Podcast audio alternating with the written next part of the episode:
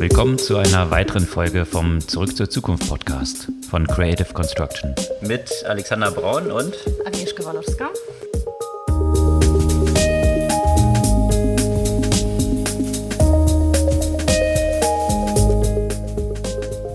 Was gab es Neues letzte Woche? Ja, wieder natürlich Themen wie in den letzten Wochen rund um Ukraine und Russland, aber auch andere Tech-Themen. Aber lass uns doch vielleicht mit unseren eigenen Podcast-Zahlen anfangen diesmal. Gleich erfahrt ihr auch warum. Ja, da gibt es interessante Entwicklungen und ich habe das auch von verschiedenen anderen Freunden, die recht erfolgreiche Podcasts betreiben, gespiegelt bekommen, dass es sich bei denen ähnlich abspielt. Zusammengefasst, Kriegs- und Politikberichterstattung wird sich negativ auf die die Anzahl der Hörer aus.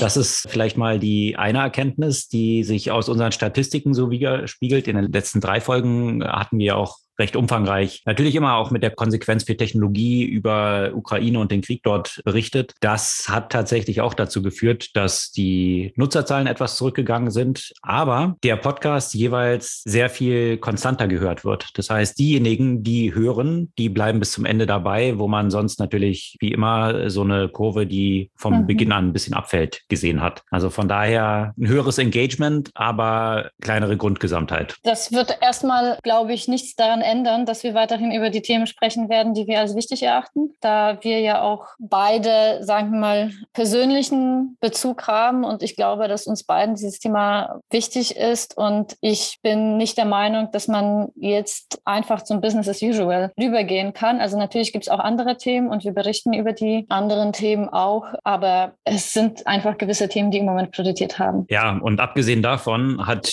dieses Thema, was sowieso Priorität hat, natürlich auch Auswirkungen Auswirkungen auf sämtliche andere Themen. Exakt. Also von Technologie, von Regulierungsthemen, von globalen Wertschöpfungsketten, Globalisierung grundsätzlich, die grundlegend in Frage gestellt ist, Inflation. Also da kommen noch viele Themen auf uns zu, die auch sehr, sehr stark damit natürlich im Zusammenhang stehen. Abgesehen davon, dass eben Ukraine und Russland die Hauptproduzenten sowohl von Düngemitteln sind als auch ja den Grundnährstoffen der Bevölkerung weltweit zu großen Teilen. Also Weizen. Exakt. Mhm. Also da kommen noch große Themen, die auch wiederum starke inflationäre Auswirkungen haben werden auf uns zu. Und das kombiniert mit einem Rückgang von Globalisierung, der jetzt von vielen Unternehmen angesprochen wird. Larry Fink hat es letzte Woche erwähnt, der Chef von BlackRock, also der größten Investmentfirma weltweit, dass Globalisierung tot sei. Das hat natürlich auch extreme Konsequenzen dann wiederum auf Tech-Player und überhaupt die globalen Wertschöpfungsketten. Es hat ja auch Konsequenzen im kleineren Umfeld. Also einerseits natürlich Konsequenzen für den Arbeits Yes. Markt. Es kommen viele Menschen im Moment zum Beispiel nach Deutschland, die hier auch nach Jobs suchen und es sind viele auch sehr qualifizierte Arbeitskräfte, auch gerade auch im IT-Bereich. Und das ist auch sehr spannend zu sehen, wie viel Angebote ja auch mittlerweile entstehen und wie viele Leute gerade aus diesem Sektor tatsächlich auch schnell Jobs finden. Aber auch andere Leute und vielleicht hier auch nochmal eine persönliche Empfehlung. Die jungen Leute, die in der Ukraine zum Beispiel studiert haben, der Unterricht oder das Studium ist im Moment abgebrochen die wollen dann ja aber auch nicht hier sitzen und warten. Und ich habe hier eine junge 18-Jährige, die dieses Jahr oder letztes Jahr angefangen hat, internationale Beziehungen zu studieren. Die ist jetzt in Berlin bei ihrer Familie und sucht nach einem Praktikum, um äh, einfach in der Zeit, in der sie hier ist. Und äh, hoffentlich kann sie ja auch bald wieder zurück. Aber in der Zeit, in der sie hier ist, möchte sie was lernen und sucht nach einem Praktikum. Also falls jemand etwas kennt, dann gerne bei uns melden an unsere Podcast Podcast-Adresse? Podcast at zurückzurzukunft.de. Und natürlich so ein paar Links auch zu solchen Portalen, die so ein Matching machen von Jobsuchenden und der anderen Seite natürlich, die verlinken wir auch in unseren Show Notes. Dann kann man das persönlich als Arbeitgeber sich dort auch mal anschauen und gucken, wie man dort sehr kompetente Leute, die natürlich auch herkommen. Ich kenne es von meiner Freundin natürlich hier aus dem Venture Capital Bereich, Tech Bereich. Ich meine, die freuen sich händeringend über Tech Talent, die jetzt aus der Ukraine Ukraine mhm. und auch Russland, wohlgemerkt ja, flüchten, mhm. weil sie diese Lebensumstände in beiden Ländern dort aktuell nicht mehr akzeptieren können, mhm. mit unterschiedlichen Vorzeichen, aber die natürlich hier händeringend gesucht werden und überhaupt kein Problem haben, hier einen Job zu finden. Aber in anderen Bereichen ist natürlich ein bisschen anders. Aus persönlicher Erfahrung hier eine Familie, die ich untergebracht hatte, wo die Mutter Juraprofessorin ist in der Ukraine. Das ist natürlich etwas schwieriger dann hier in diesem Kontext einen vergleichbaren Job zu finden. Aber ja, wir verlinken ein paar Möglichkeiten, wie ihr die Menschen dort unterstützen könnt in unseren Shownotes und ja, können ja mal so einen Abriss über die Themen geben, die darüber hinaus auch noch eine Rolle spielen und wir heute beleuchten werden. Eine Sache noch, was mir auch aufgefallen ist, so apropos, die Leute finden hier Jobs. Was schwierig ist, ist immer noch die Wohnungssituation. Und das merke ich immer wieder, seitdem ich wieder zurück bin. In Berlin bin ich ja als Volontärin, Übersetzerin am Hauptbahnhof. Also erstens, es fehlen dort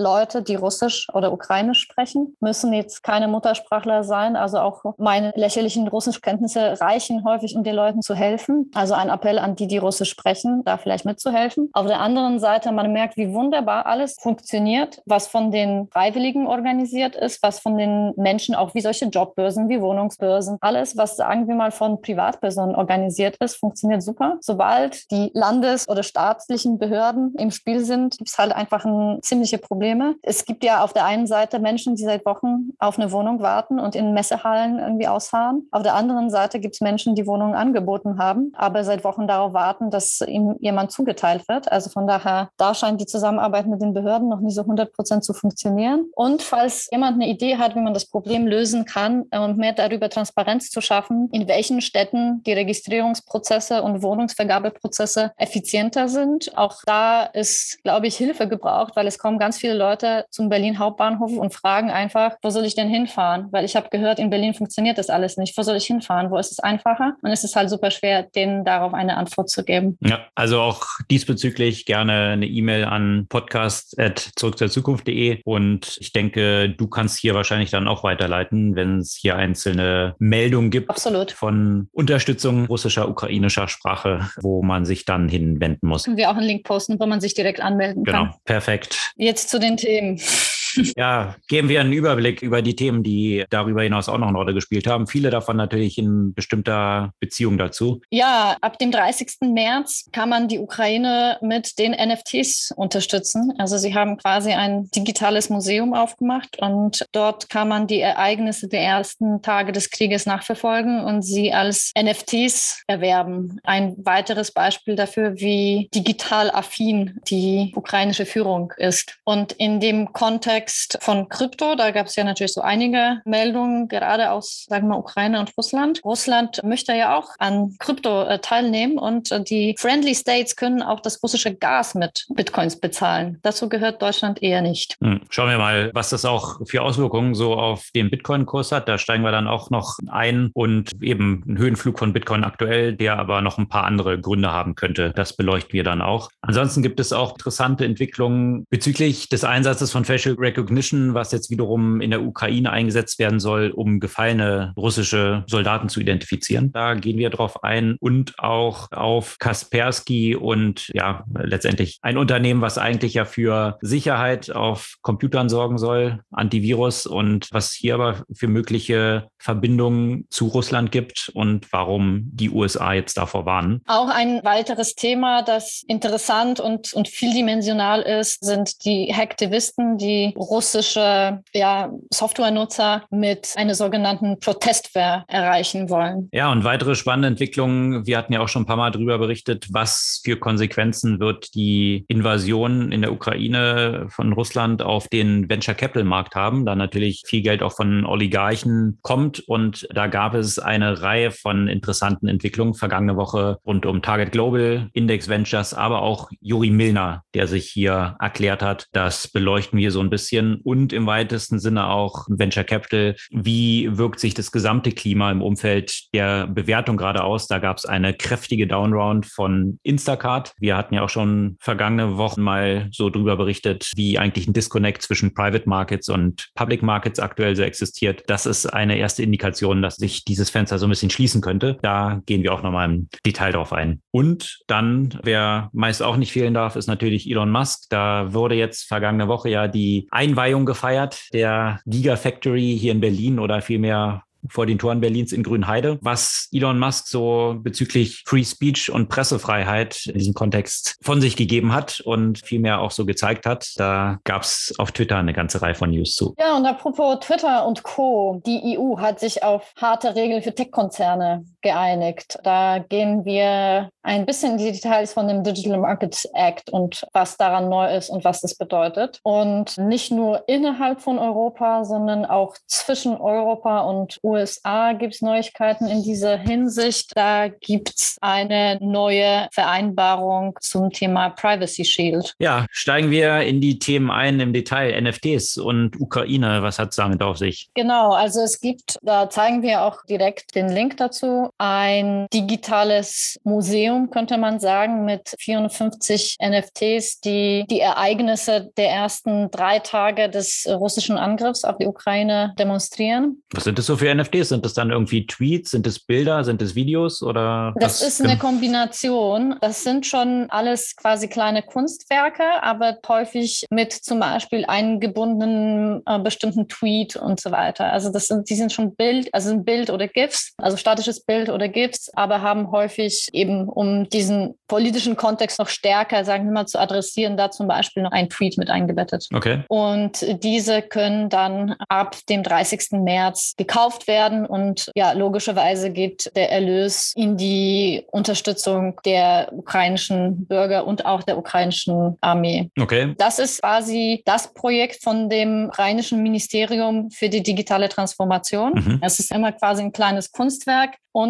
eben häufig ein Tweet. Und das Ziel soll jetzt auch jenseits von nur sagen, nur in Anführungszeichen den Erlösen für die Unterstützung von Ukraine soll es, hat es als erklärtes Ziel auch die Fake News sozusagen zu verhindern und sagen wir mal der Propaganda, der russischen Propaganda entgegenzuwirken. Also das heißt, soll ja quasi die entsprechenden Fakten dokumentieren. Und die Kollektion heißt eben Meta History Museum of War. Der Sale hat jetzt noch nicht angefangen, wird wie gesagt am 30. März live gehen. Ist ja auch eine Möglichkeit, falls jemand sich noch nicht mit NFTs beschäftigt hat, wäre eigentlich das ein guter Kurs, um das hier zu tun.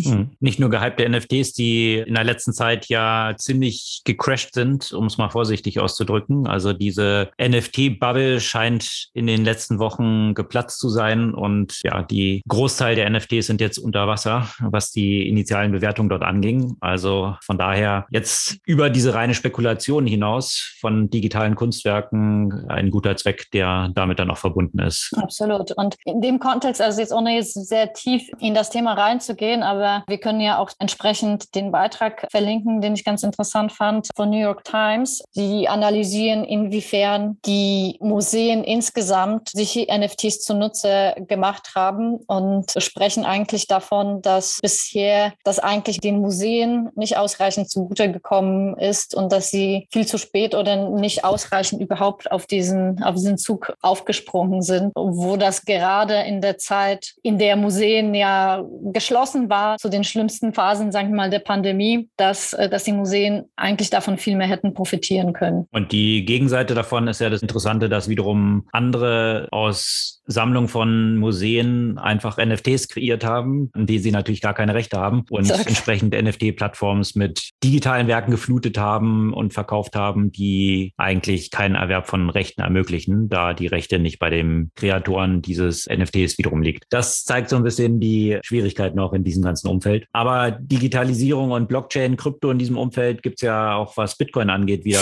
eine Reihe von News, die diesmal nicht aus der Ukraine kommen, sondern aus Russland, richtig? Das stimmt. Also alle haben ja, alle die Nachrichten gucken, haben ja sicherlich ja schon gehört, dass Russland vorhat, die Zahlung für Öl und Gas ausschließlich in Rubel zu akzeptieren. Und ich hoffe, dass die deutsche Regierung dort nicht zustimmen wird, sonst muss ich mir wirklich ein neues Land suchen. Aber die haben den Kurs zumindest leicht geändert, allerdings nur für freundliche Staaten und erwägen das ja auch in Bitcoins zu akzeptieren. Last time I checked, Russland hat eigentlich Bitcoin verboten. Einige Male hin und her gibt es das ja mit dem Verbot oder Regulierung von Bitcoin. Jetzt will der Staat ja selbst in Bitcoin verdienen, wenn schon die Staaten nicht in Rubel zahlen wollen. Da hatten wir auch mal drüber berichtet. Und zwar war das ja noch vor dem Einmarsch der russischen Truppen in der Ukraine, dass die russische Zentralbank Regulierung vorgeschlagen hatte, die eben Bitcoin verbieten sollten. Und dann gab es wohl ein Veto von Putin in diesem Umfeld. Das ist jetzt schon ein paar Podcast-Folgen her, dass wir davon berichtet hatten. Wer weiß, viele Sachen sind da ja von langer Hand geplant. Ob da bestimmt solche Erwägungen auch schon im Hintergrund gestanden haben könnten. Die Potenziale, wie bei allen Technologien, gehen eben in beide Richtungen. Natürlich eben möglichen Bitcoin- und Kryptowährungen vielen Leuten, die jetzt flüchten, sowohl aus Russland als auch aus der Ukraine, die Möglichkeit, wesentlich portabler und auch konvertierbarer auf ihre Werte zuzugreifen, als es mit den lokalen Währungen der Fall ist, die entweder blockiert sind oder auch in anderen Ländern gar nicht umgetauscht werden können. Aber natürlich auch Backchannels dann ermöglichen von Leuten, die eigentlich blockiert sein sollten, die versuchen könnten, Krypto als so eine Hintertür zu verwenden. Aber da stellt sich genauso auch in diesem Umfeld Zahlung von Öl und Gas dann in Bitcoin die Frage vor dem Hintergrund des Umfangs sind ja jährlich dreistellige Milliardenbeträge, ob Bitcoin hier überhaupt fungibel genug ist und ja überhaupt genug Volumina darüber abgewickelt werden können. Also es stellt sich eben die Frage, ob das tatsächlich auch rein technisch wirklich möglich ist auf dieser Basis. Aber zumindest ein Teil davon kann man versuchen oder versucht Russland jetzt darüber abzuwickeln. Und das hat natürlich auch in Kombination mit einer anderen News, die kam aus den USA, aber wiederum auch dazu geführt, dass Bitcoin kräftig nach oben gegangen ist, also im letzten Monat 20 Prozent gestiegen wieder. Man hatte ja schon zwischenzeitlich so einen nächsten Kryptowinter ausgerufen, weil Krypto ziemlich abgeschmiert war. Und große Überraschung, mal wieder ist das nicht der Tod der Kryptowährung, sondern jetzt mhm. geht es aktuell wieder nach oben. Da spielt natürlich die News aus Russland eine Rolle, aber eben auch, dass ExxonMobil in den USA bekannt gegeben haben, dass sie künftig das Gas, was ja bei der Förderung von Öl auch entsteht, was man ja so sieht, immer abgebrannt wird über solchen Türmen, dass das verwendet werden wird künftig, um wiederum die Wärme, die dort erzeugt wird, Energie zu erzeugen und Kryptomining zu betreiben. Also von daher Bitcoin-Farmen dort aufzubauen, das ist eine Diversifizierung des Geschäfts von ExxonMobil jetzt in diesem Kontext und vielleicht in dieser Kombination mal ein ja relativ sauberes oder zumindest äh, ein, eine Verbrennung von Gas, die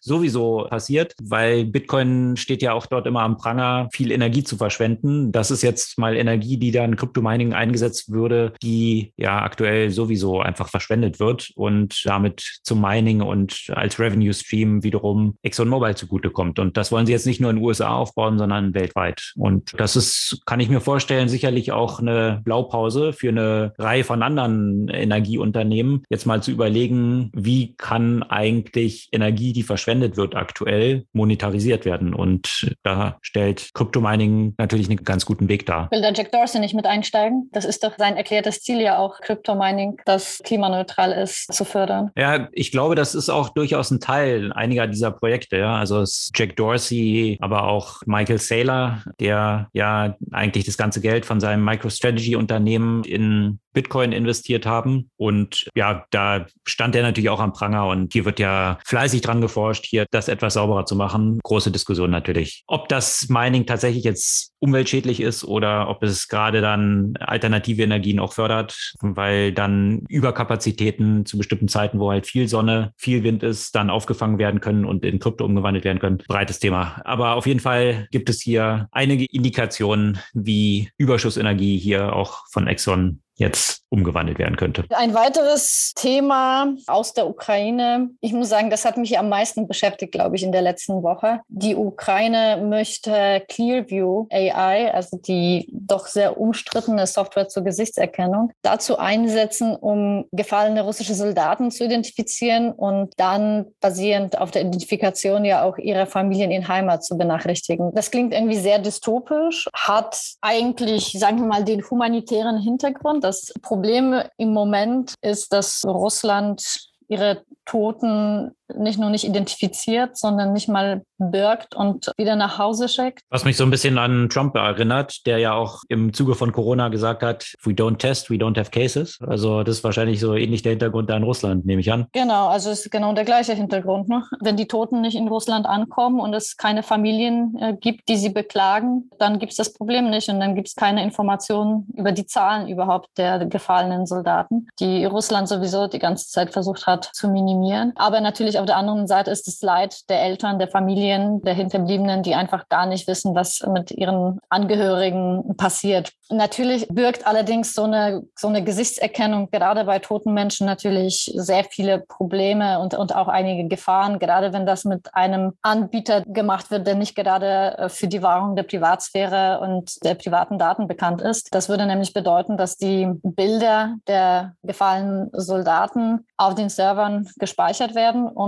man versucht sie mit aus dem Internet gescrapten Bildern aus den sozialen Medien und so weiter zu verbinden. Die Gesichtserkennung Erkennung allerdings bei Menschen, die tot sind und im Zweifel auch entstellt sind, kann dazu führen, dass quasi auch falsch positive Informationen entstehen und somit vielleicht Leute benachrichtigt werden, fälschlicherweise benachrichtigt werden über den, den Tod von ihren Angehörigen, aber eben auch die Sammlung von Bildern von verstorbenen Menschen auf den Servern von Clearview, auch das alleine, das fühlt sich nicht, nicht richtig an. Gerade eben, weil man einfach wirklich nicht so genau sagen kann, wozu die Daten dann im Zweifel auch genutzt werden und wie, wie sie gespeichert werden und wozu sie verwendet werden. Also das ist schon sicherlich ethisch eine wirklich ja, sehr, sehr heikle sehr, sehr heikle Fragestellung, finde ich, auch wenn da positive Ziele oder positive Absichten dahinter stehen. Und das demonstriert auch wieder, wie eigentlich jedes Thema dieses Krieges auch gleichzeitig wieder ein Technologiethema ist. Absolut. Ebenso mit dem Beginn des ganzen Einmarsches, da hatten wir auch drüber berichtet, wo über Mobiltelefone dann identifiziert wurde, dass Staus auf diesen Zufahrtsstraßen existieren. Also mhm. mitten in der Nacht plötzlich eine merkwürdige Ansammlung von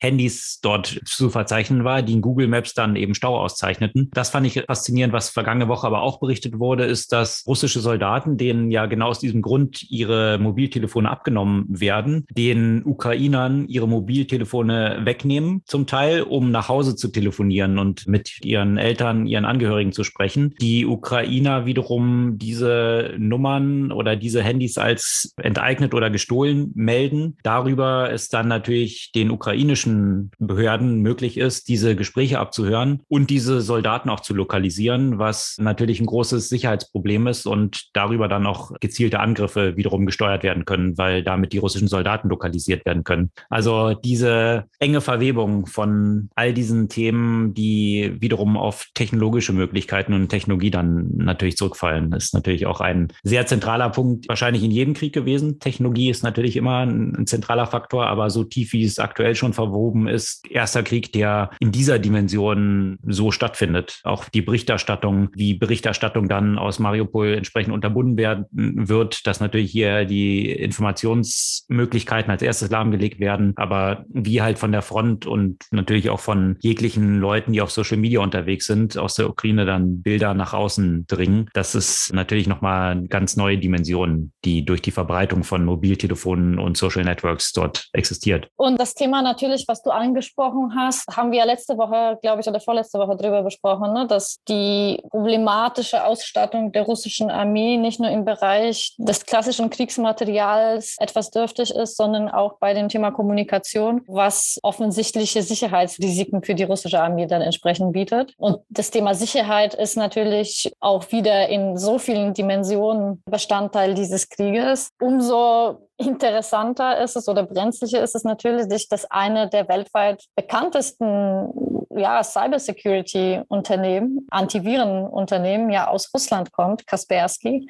haben die meisten Leute wahrscheinlich schon mal gehört. Also ich kann mich erinnern, dass ich irgendwann mal auf meinem Windows-Rechner damals vor vielen Jahren das auch mal hatte. Das war ja quasi so das fast so das Default, was man eigentlich hatte, Kaspersky Antivirus äh, vor so 10, 12 Jahren. Ich weiß es nicht, wie das jetzt mittlerweile ist, aber damals war es halt so. Ich habe mich damals nicht so beschäftigt wie die beiden Gründerinnen und Gründer, ehemalig miteinander verheiratet, äh, ja auch den gleichen Namen tragen und so der Name der Firma, wie sie und vor allem die Kaspersky mit der russischen Regierung verbandelt sind. Das kann man jetzt natürlich gut nachlesen und ohne jetzt ins Detail zu gehen, war ja die Natalia Kaspersky ja auch Mitglied der Arbeitsgruppe bei Putin und hat sehr stark darauf gedrängt, dass russische Geheimdienste den gesamten Internetverkehr der Russen entschlüsseln und das ist ja quasi alles, was online online stattfindet, dem Staat transparent und durchsichtig zur Verfügung gestellt wird. Das ist natürlich schon mal eine Aussage und nicht aus diesem Grund, sondern natürlich aus der Befürchtung der Spionage durch diese Software, die ja auch bereits äh, schon einmal identifiziert wurde, wurde das von der FCC zur Liste der Gefahren für die nationale Sicherheit hinzugefügt. Und auch nicht nur in den USA, sondern überall wird empfohlen, diese Software zu entfernen, nicht weiter zu nutzen. Also falls jemand noch Kaspersky nutzt, probably not a very good idea right now. Hm. Und ja, bei dem Thema Software, sie spielt ja, wie du schon gesagt hast, überall einfach eine, eine sehr große Rolle. Die Open Source Software wird ja weltweit verwendet, ist ja auch Bestandteil von einigen kommerziellen Softwareprodukten. Und im Moment ist es so, dass einige der Aktivisten den Code entsprechend nutzen, um bestimmte Nachrichten an die Russen und Belarussen zu vermitteln, die diese Software nutzen. Zum Beispiel werden in bestimmten Software entsprechende Codes eingefügt, wo dann bei der Nutzung der Software Informationen weitergegeben werden zu der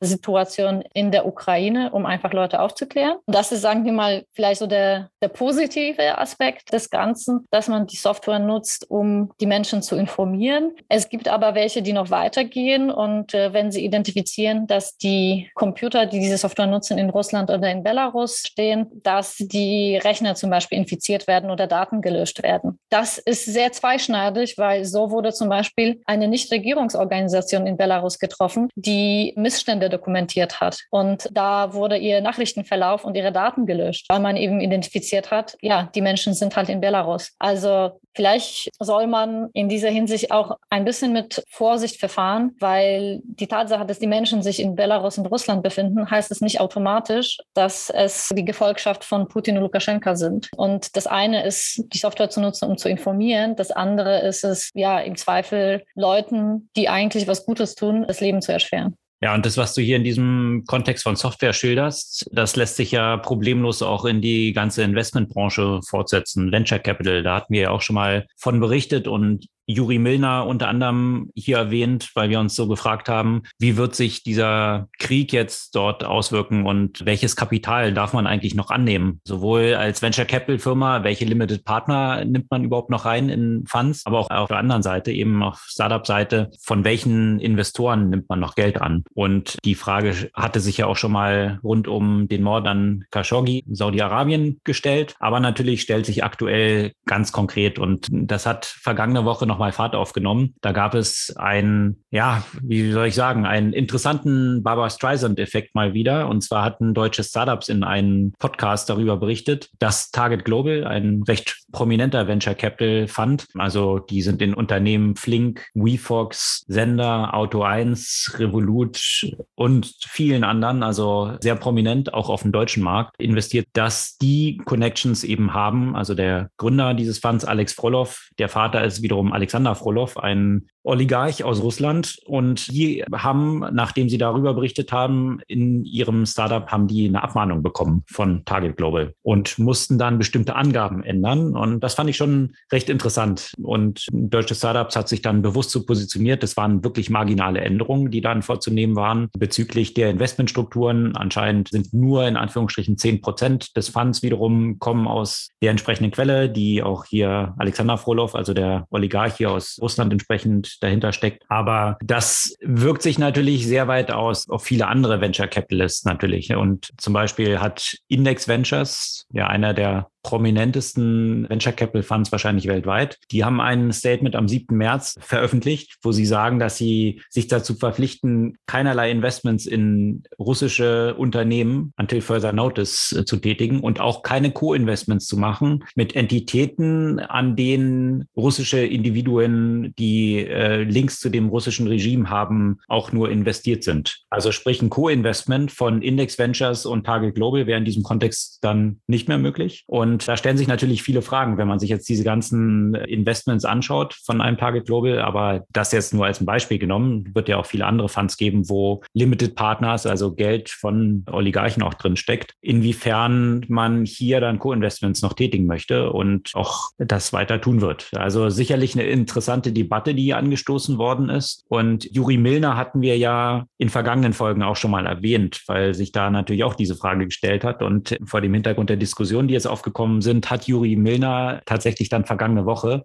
auch ein Statement veröffentlicht, wo er nochmal dargelegt hat, wie seine Verflechtung mit russischen Oligarchen und Kapital aus Russland tatsächlich dort aussieht. Und das ist durchaus interessant, weil Juri Milner, wie auch viele andere natürlich aus Russland, mittlerweile israelischer Staatsbürger ist, hat natürlich auch noch eine russische Staatsbürgerschaft hat, aber eigentlich hauptsächlich seine Zeit in den USA und in Israel verbringt und selbst geschrieben hat, dass er, ich glaube, seit 2014 oder so auch nicht mehr in Russland war. Natürlich gab es, darauf geht er auch ein, initial in einen der ersten Funds ein Investment von Alisha Usmanov, einer der sehr prominenten Oligarchen mit sehr engen Beziehungen zu Putin. Das war aber wohlgemerkt, so geht Juri Milner darauf ein, das war halt 2011 und seitdem hat Digital Sky Technologies, hinter denen Juri Milner steckt, auch nach eigenen Angaben keine Investments mehr aus Russland angenommen. Also von daher, ich finde es ganz interessant. Er geht auch darauf ein, sagt, dass halt 97 äh, Prozent seines persönlichen Wealths außerhalb von Russland kreiert wurden und er natürlich jetzt auch nicht, wie er sagt, die Fakten ändern kann, dass er in Russland geboren wurde und initial einige russische Funds auch hatte. Ja, also das zeigt so ein bisschen die Schwierigkeit auf. Ja, sicherlich stimmt das. Ja, ähm, und trotzdem stellt sich dann wiederum die Frage, welches Kapital war das Startkapital, was dann das ermöglicht hat, sich dann vielleicht auch irgendwann davon zu distanzieren. Aber da kommt natürlich dann eine ganz andere Debatte auf, ja, die Juri Milner dann bewusst auch aufmacht und sagt, naja, wenn er es dann so vergleicht, wie Banken weltweit unterwegs sind, also äh, Digital Sky Technologies hat seit 2011 kein Geld mehr von russischen Investoren mehr genommen. Ein Großteil der Banken nehmen das bis heute. Und da kann man sich dann natürlich auch so die Frage stellen, was ist dann so der Maßstab, den man ansetzt?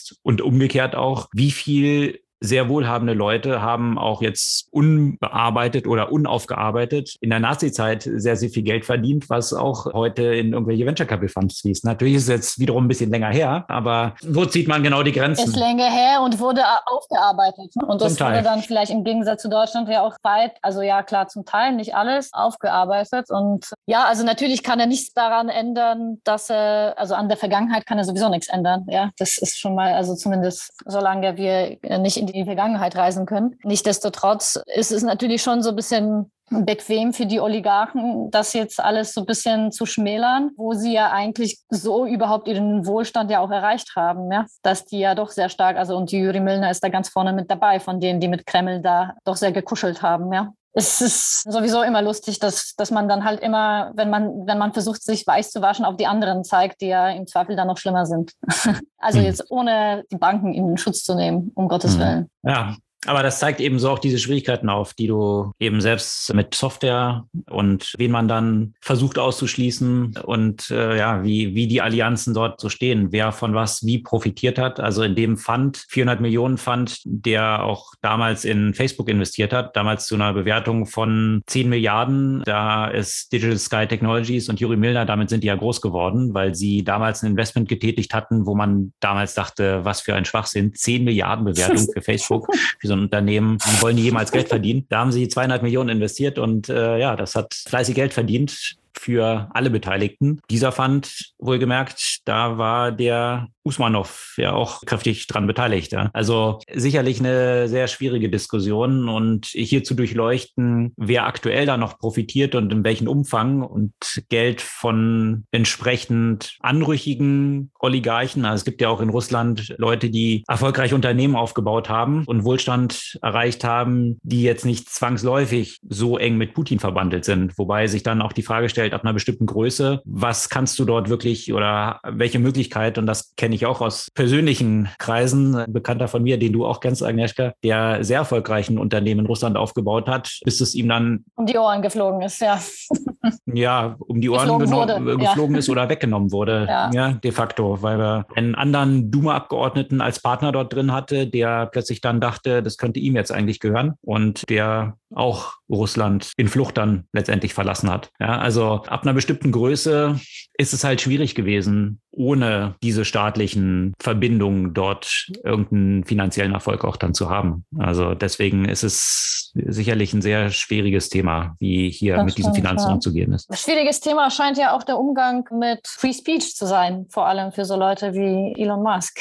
Ja, das ist ein schwieriges Thema und ja, er hat vergangene Woche, deswegen ist es jetzt gerade wieder sehr aktuell einen Tweet rausgelassen, wo er mal wieder ähnlich wie mit einer Umfrage, die er schon mal gestartet hatte, ob er jetzt Tesla-Aktien verkaufen soll, was auch wieder so ein bisschen an den Hahn beigezogen war, weil er eh Steuern zahlen musste und deswegen Cash brauchte. Aber er macht ja aus allen natürlich so ein Medienevent und so auch hier hat er eine Umfrage erstellt, wo man einschätzen konnte, ob man das Vorgehen von Twitter richtig findet und ob Twitter tatsächlich sich freier Meinungsäußerung, also Free Speech verpflichtet fühlt, weil Free Speech doch ein fundamentales Element einer Demokratie sei. Das hatte Elon Musk so geschildert in diesem Tweet und überraschenderweise, wie ist die Antwort gewesen? Großer Teil hat natürlich geantwortet, nein, Twitter erlaubt nicht wirklich Free Speech und damit fühlt es sich nicht so wirklich einer Demokratie verpflichtet. Was Elon Musk dann als Antwort genommen hat, um zu sagen, naja, vielleicht müsste man einen alternativen Service erschaffen. Und er denkt drüber nach, jetzt was zu erschaffen, was anstelle von Twitter treten könnte. Parler, da gab es doch sowas. Mit so ganz viel Free Speech. Und dann Trump. Naja,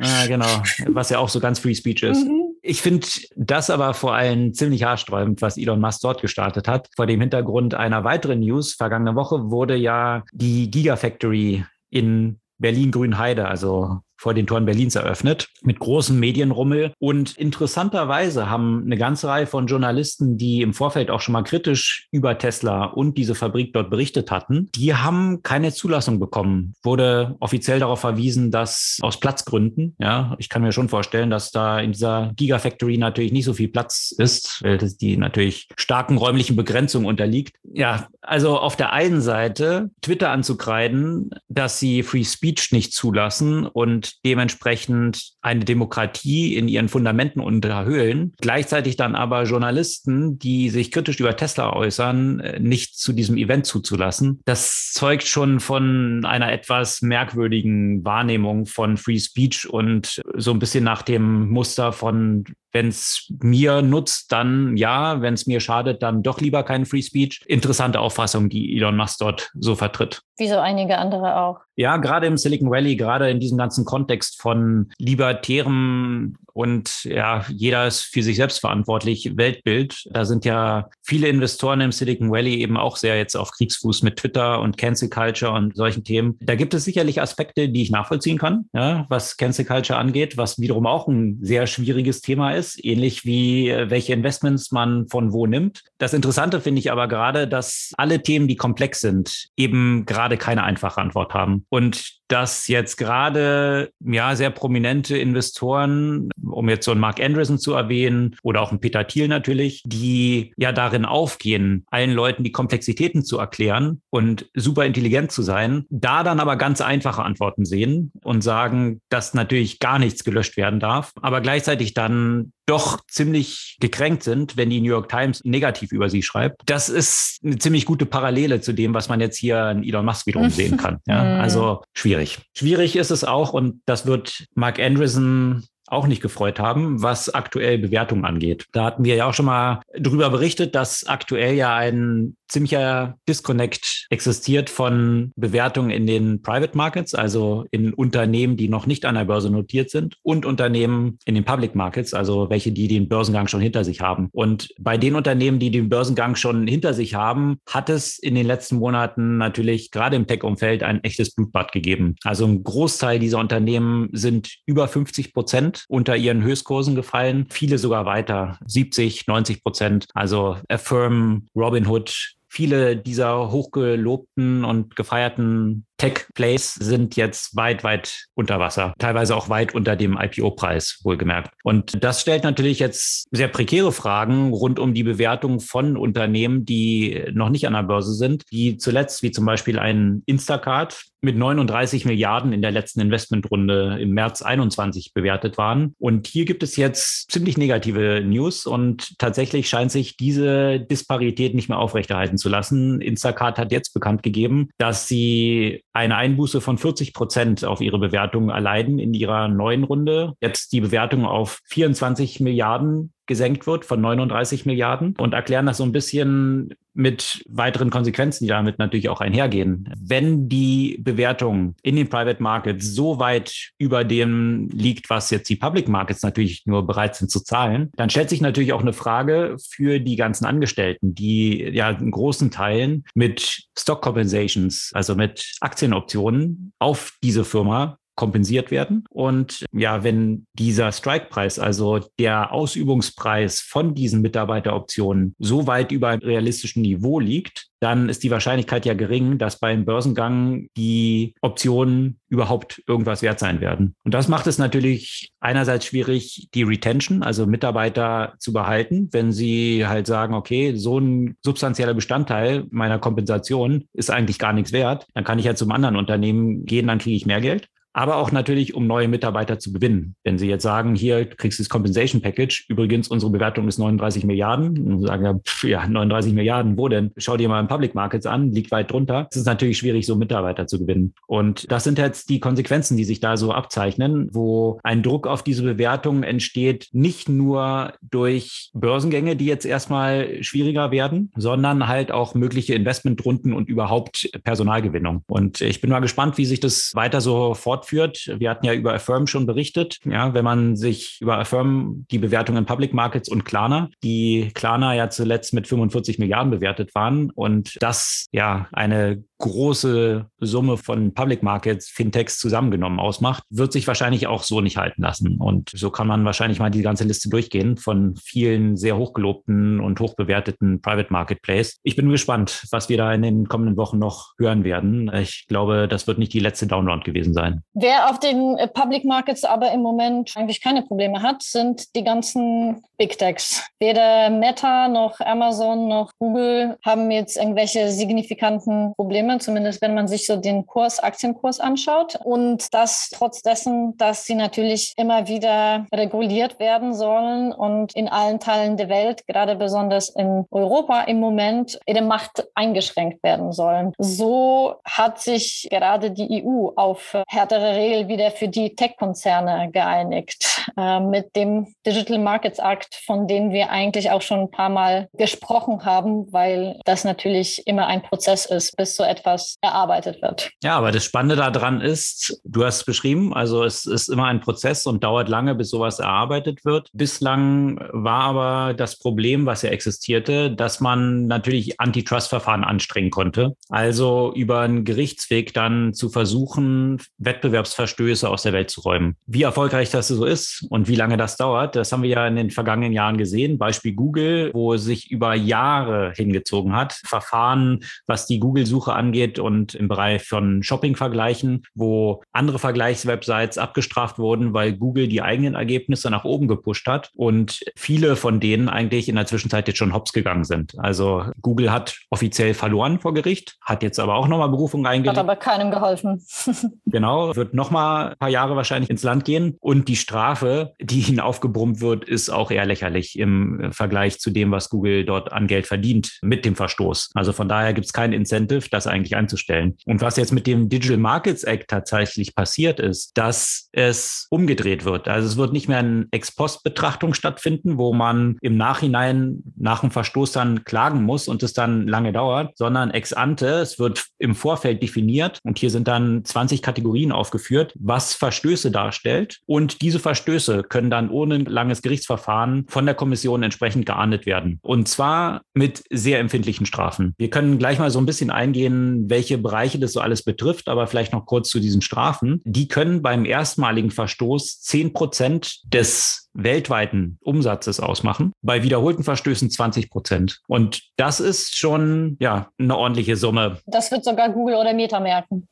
Exakt. Ja, also das sind jetzt nicht so Slap on the Wrist mal hier eine Milliarde, mhm. dort eine Milliarde, das Portokasse. 10 oder 20 Prozent des weltweiten Umsatzes ist schon erheblich. Und von daher dürfte, und da staunen selbst die Amerikaner, hier nimmt die EU jetzt so eine Vorreiterstellung ein, was die Regulierung angeht. Und in den USA schaut man jetzt, ähnlich war es ja auch schon mit Privacy-Themen. Schaut man jetzt eher so auf die EU und überlegt sich, welche Regulierung äh, könnte man in den USA jetzt auch anstrengen? Weil klar, diese Konzerne sind natürlich auch weltweit unterwegs. Das heißt, Regulierungen, die hier in der EU dann gelten, werden eigentlich zum Vorbild dann in der Welt zwangsläufig. Interessante Entwicklung und so ein paar, paar Themen, die jetzt dort reguliert werden sollen, können wir ja mal kurz darauf eingehen. Unter anderem soll es darum gehen, dass Messenger-Dienste künftig eben interoperabel sein sollen. Da hatten wir ja auch schon ein paar Mal drüber berichtet, dass es halt natürlich sehr schwierig ist, einen neuen Messenger-Dienst aufzubauen aufgrund der Netzwerkeffekte. Selbst wenn der Messenger viel besser ist als die anderen, ist es natürlich sehr schwierig, wenn ich meine ganzen Kontakte jetzt schon in WhatsApp habe und warum sollte ich jetzt dort wechseln und dann die ganzen Kontakte wieder mit drüber nehmen und die alle erstmal einladen, dass man mit denen dann kommunizieren kann und so weiter. Dem soll jetzt vorgebeugt werden, indem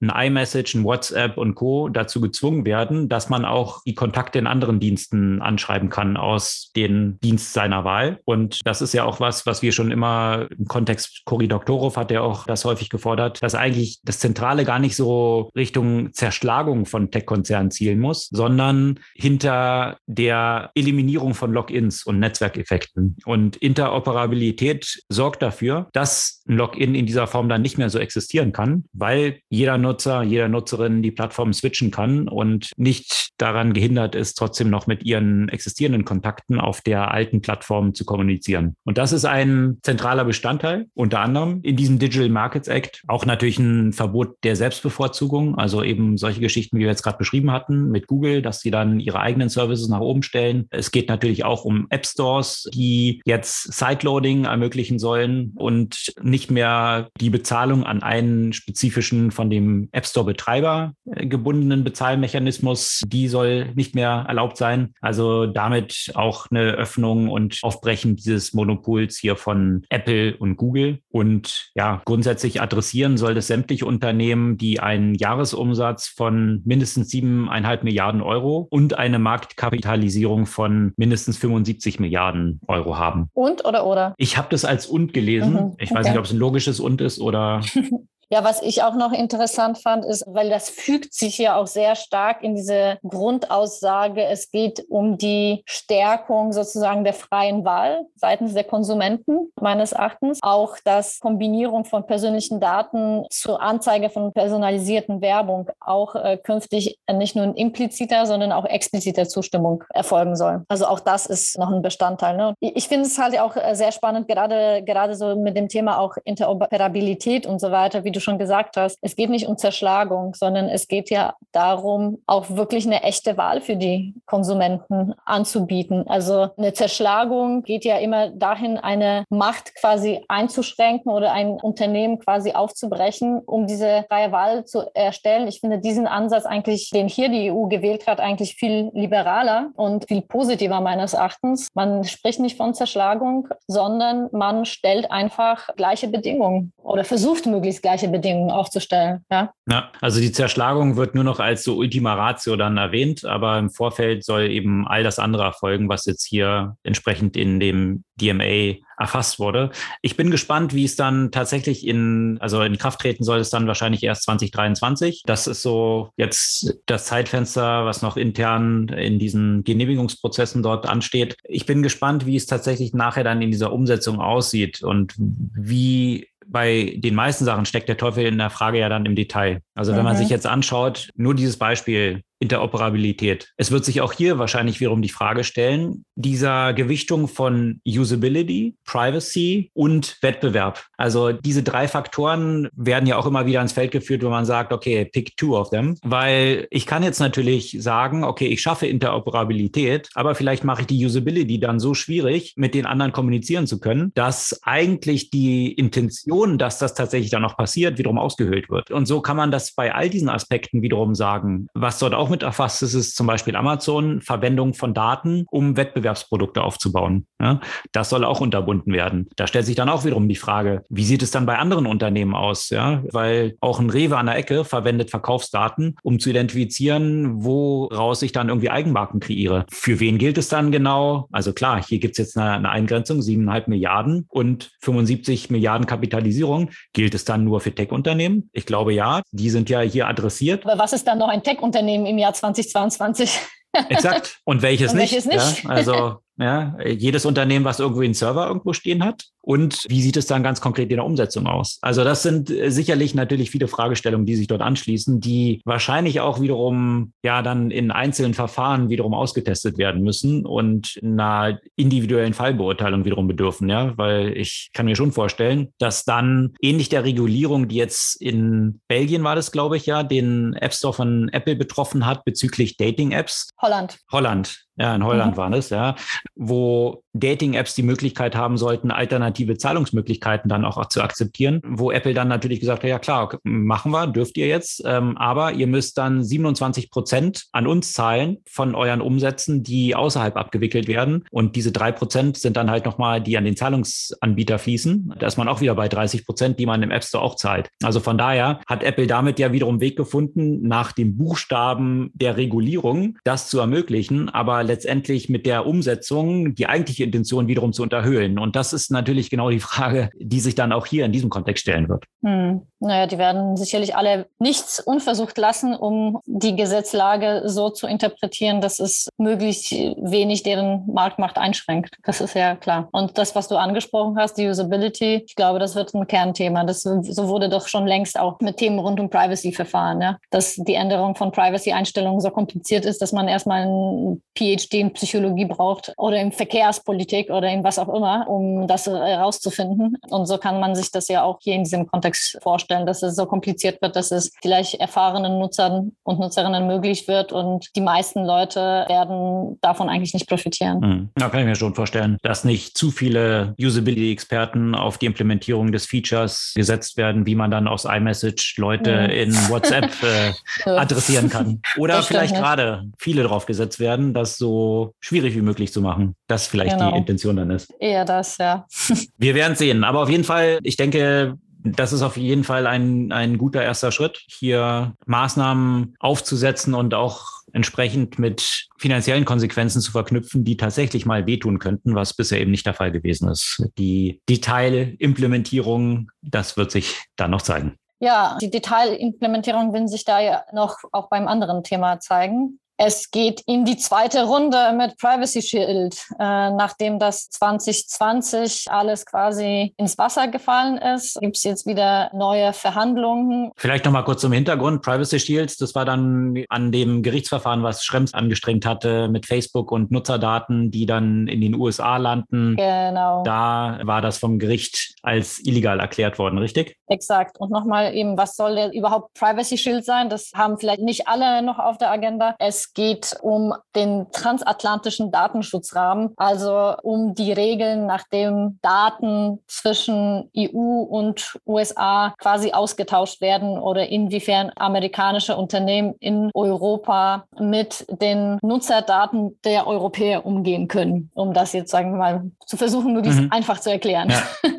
Und das war eben als illegal erklärt worden, was dann wiederum für Facebook und Co. die Konsequenz hatte, dass natürlich die Nutzerdaten dann nicht mehr so wertvoll waren, weil ein Targeting dann nicht möglich war, was wiederum schlecht fürs Geschäftsmodell ist und die Werbung, die entsprechend dann ausgesteuert werden kann. Und damit das alles wieder überhaupt neu verhandelt werden kann und es zur Einigung kommen kann, muss eine bestimmte Veränderung seitens USA kommen. Und da gab es auf jeden Fall eine Verpflichtung oder laut der gemeinsamen Erklärung eine Verpflichtung, dass eine ähm, noch nie dagewesene Verpflichtung von USA geben soll, da Reformen durchzuführen, die in Richtung von Schutz von Privatsphäre und Bürgerrechten bei der Überwachung geben soll. Da bin ich mal auf mehr Details gespannt. Hm. Auf jeden Fall auch dort Bewegung in einem ziemlich festgefahrenen Bereich des Tech-Universums. Da bin ich mal gespannt, was der Max Schrems zu der Neuauflage sagen wird und ob das wieder gekippt wird. Die Skepsis hört man jetzt schon, dass das erstmal sich nur um Erklärungen handelt und dass das Einklagen von bestimmten konkreten Maßnahmen weiterhin sehr schwierig sein wird. Wie viel Pain da so eine Person, so einem Konzern wie Facebook äh, äh, doch ja. erzeugen kann. Das finde ich, äh, finde ich ja schon interessant und eigentlich auch wiederum einen positiven Aspekt des existierenden Systems. Ja, absolut. Ne? Wobei, wo man auf der anderen Seite immer wieder sieht, wie wenig Macht, äh, sagen wir mal, kleinere Unternehmen den großen gegenüber haben, wenn es um Durchsetzung von Themen, über die wir jetzt gerade im Kontext von Digital Market Act ja. äh, gesprochen haben, wie lange das dauert und äh, wie stark dann wiederum dieses, diese eine Person da ein Pain in the Ass für die Konzerne sein kann. Mit Lawyer-Teams, die wahrscheinlich pro Jahr ja. dreistellige Millionenbeträge, wahrscheinlich jede einzelne Kanzlei, die da bei Facebook inklusive der ganzen internen Lawyers dran arbeitet. Ja, Absolut, das ist ja. David gegen Goliath. Absolut. Ja, das soll es für diese Woche gewesen sein breiter Strauß von Themen. Und hast du eine Buchempfehlung, wolltest du mich bestimmt fragen. Genau. Hast du das zu den Artikeln und den Themen dieser Woche, die wir natürlich wie immer verlinken auf unserer Podcast-Blog-Seite und in unseren Show Notes. Aber gibt es eine Buchempfehlung diese Woche? Ja, eine Buchempfehlung und auch eine Empfehlung einer Dokumentation, also eines Filmes. Also die Buchempfehlung, ich wollte besser verstehen, wie Sanktionen funktionieren und wie wirksam sie ja auch in dem geschichtlichen Verlauf wurden. Seit wann wird das inwiefern genutzt? Ich muss sagen, ich bin jetzt nicht so viel schlauer geworden, außer dass ich ein bisschen Geschichte gelernt habe. Ich bin mir immer noch nicht so hundertprozentig sicher, ob die Wirksamkeit und was die besten Möglichkeiten der Umsetzung sind Trotzdem interessantes Buch, ähm, The Economic Weapon von Nicholas Mulder. Der beleuchtet unterschiedliche wirtschaftliche Sanktionen und die Nutzung dieser Sanktionen, vor allem seit dem Ersten Weltkrieg und welche Wirksamkeit sie hatten oder auch nicht hatten, je nach Situation. Also ein brisantes Thema in den aktuellen Zeiten. Und mal was ganz anderes. Ich habe ja letztens einen Dokumentationsfilm geguckt, Absturz, der Fall gegen Boeing. Falls ihr euch noch erinnern könnt an die zwei Abstürze Abstürze, die ihr von der neuesten Boeing-Maschine. Ähm, es ist ein sehr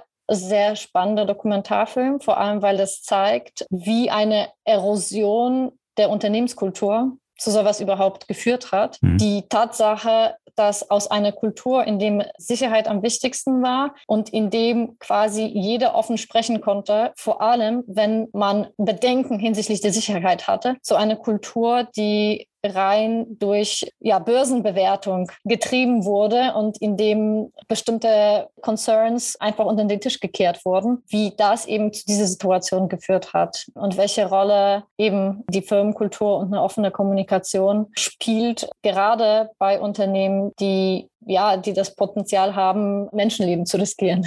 Ja, das ist tatsächlich ein faszinierender Fall. Da hatten wir auch schon ein paar Mal drüber berichtet. Da gab es ja auch super spannende Longreads dazu, die wir auch schon in diesem Podcast mal erwähnt und geteilt hatten. Dort finde ich halt faszinierend, das, was du gerade geschildert hast, eben von Unternehmenskultur und der langen Kette von Konsequenzen über die Konstruktion des Flugzeuges, wo dann wiederum Geld eingespart wird, die, die Workarounds, die dann geschaffen werden, die ein eigentlich nicht flugfähiges Objekt dann flugfähig wieder machen soll, bis hin dann zu Schulungen, die nicht durchgeführt werden für diese Workarounds, damit hier nicht weitere Kosten und so weiter. Also ja. eine endlose Kette, die in Konsequenz dann zum hundertfachen, vielen hundertfachen Verlust von Menschenleben geführt hat. Nur aus Optimierungsgründen eben für Börsen und gleichzeitig fleißig Rückkaufprogramme von Boeing die ganze Zeit gefahren worden sind, Exakt. wo die Milliarden dann ausgegeben wurden, die über diesen Umweg letztendlich ja dann in die Kompensation der Manager geflossen sind, weil ihre Stock-Packages mehr wert geworden sind. Also